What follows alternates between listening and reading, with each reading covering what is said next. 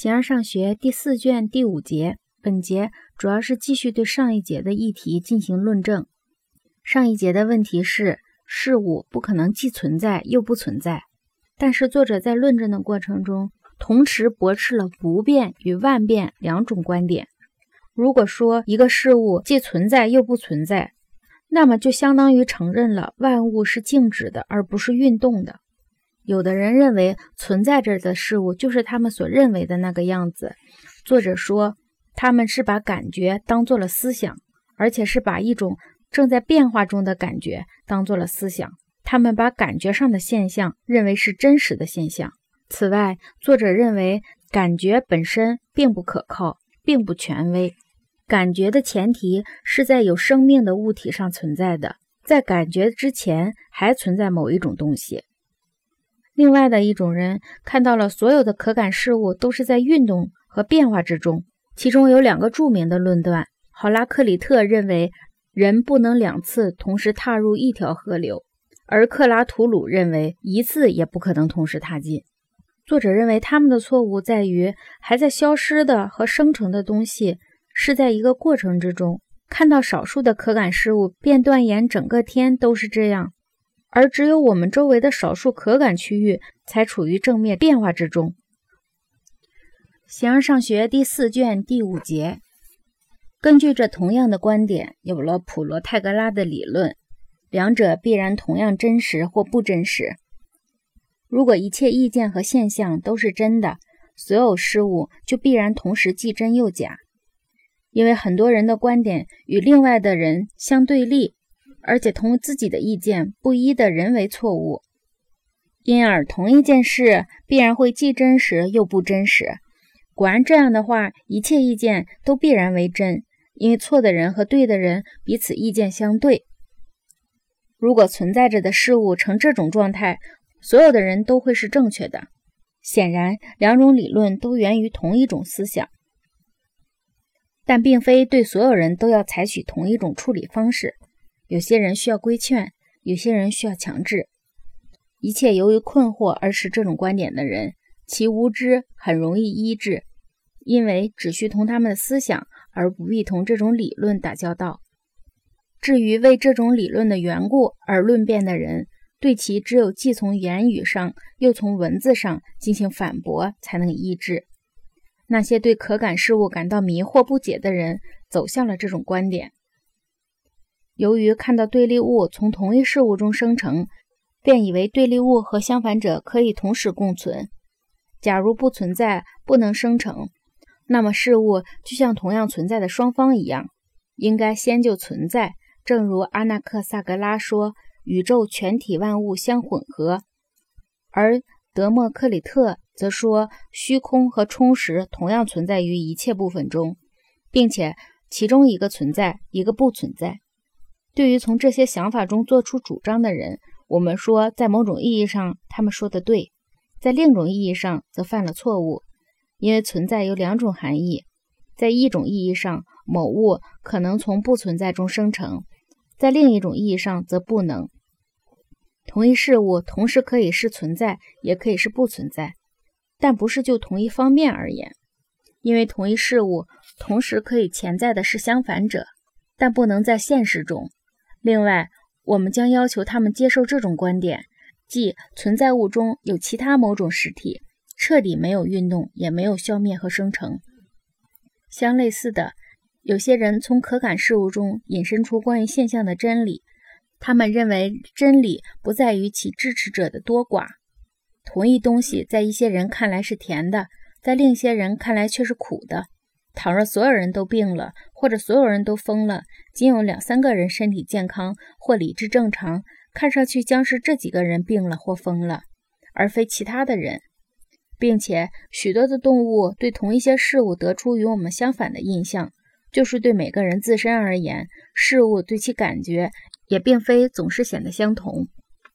所以，这些印象中哪一些真或者假，我们并不清楚。一种并不比另一种更加真些，而是不相上下。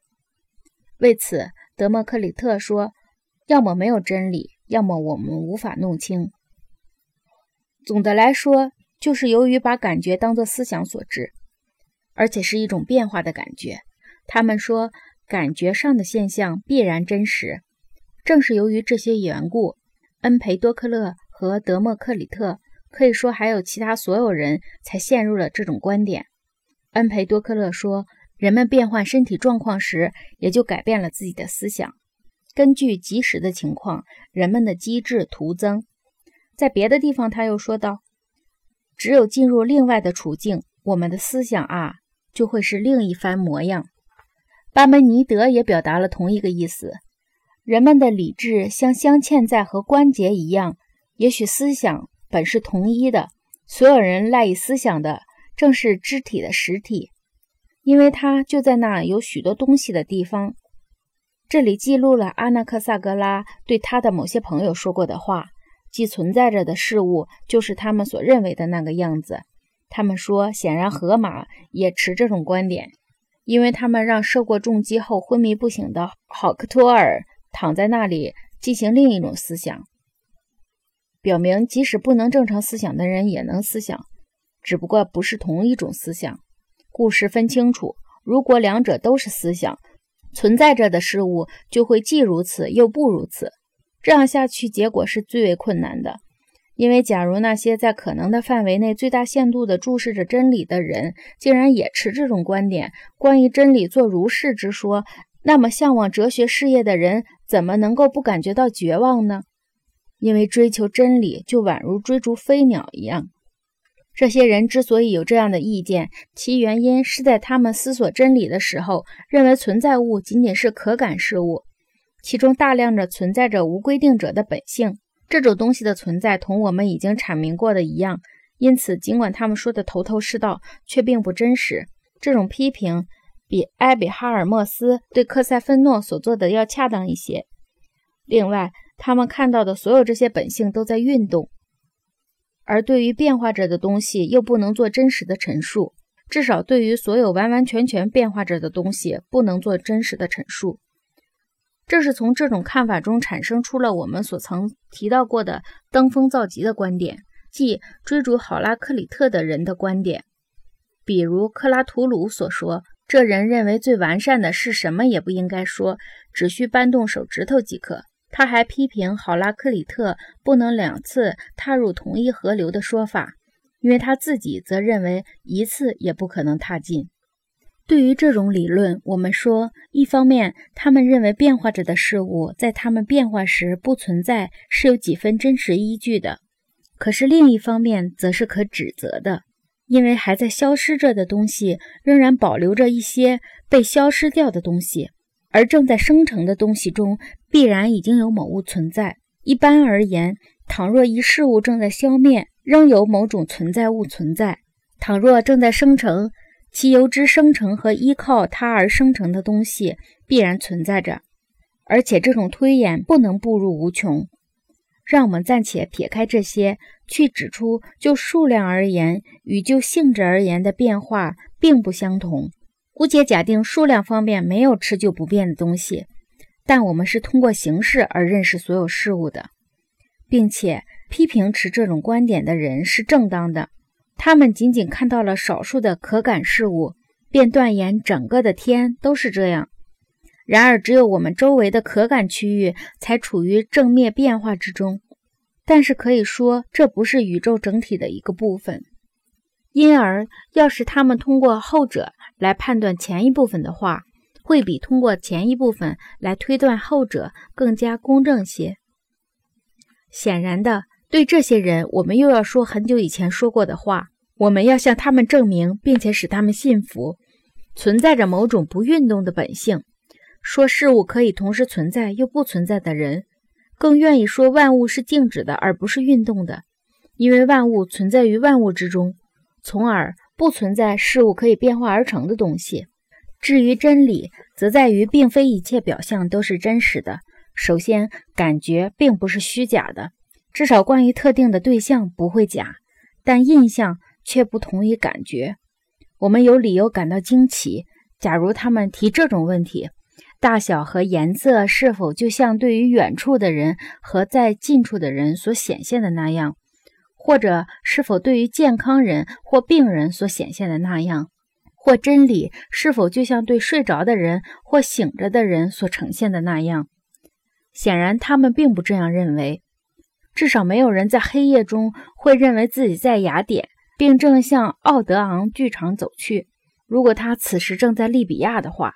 另外，关于将来的情况，如柏拉图所说，在一个人将来能不能恢复健康这一问题上，医生的意见与不安医术者的意见并非同等权威。假如在感觉自身中，对于不熟悉的事物的感觉与对于特定事物的感觉，以及对派生事物的感觉与对事物本身的感觉，并非同等权威，而且对于颜色来说，视觉而非味觉更加权威；对于味道来说，味觉而非视觉更加可靠。然而，每种感觉都在同一时间里对同一事物不会说既如此又不如此。即使在不同的时间里，也不会对同一属性，而是对属性所发生于的事物感觉不同。我所说的，例如，对同一种酒，由于自身的变化或人的身体有变化，有可能时而觉得甜，时而觉得不甜。然而，甜当其为甜时，却绝不会有所改变，而总是同样的真。能能为甜的东西，必然也会如此。然而，所有这种理论取消了这一点。由于没有事物，还有实体，也没有任何出于必然的东西，因为必然的东西不允许一会儿这样，一会儿那样。故，如果存在着必然的东西，将不会既如此又不如此。总而言之，如若仅有可感事物存在，那么有生命的东西不存在，就没有任何事物存在，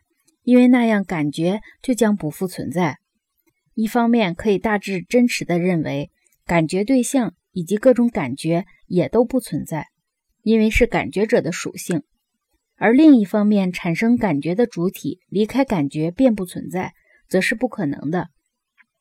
感觉并不是对它自身的感觉，而是在感觉之外存在着另外某种东西，它必然在感觉之先，